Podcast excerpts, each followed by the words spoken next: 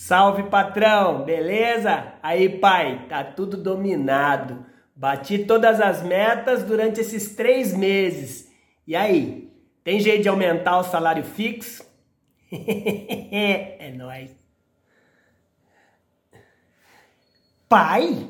Patrão?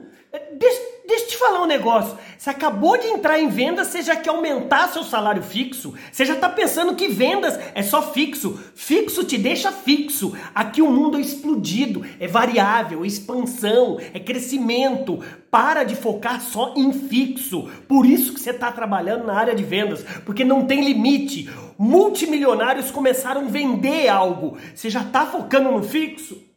Doutor, calmante para mim, por favor.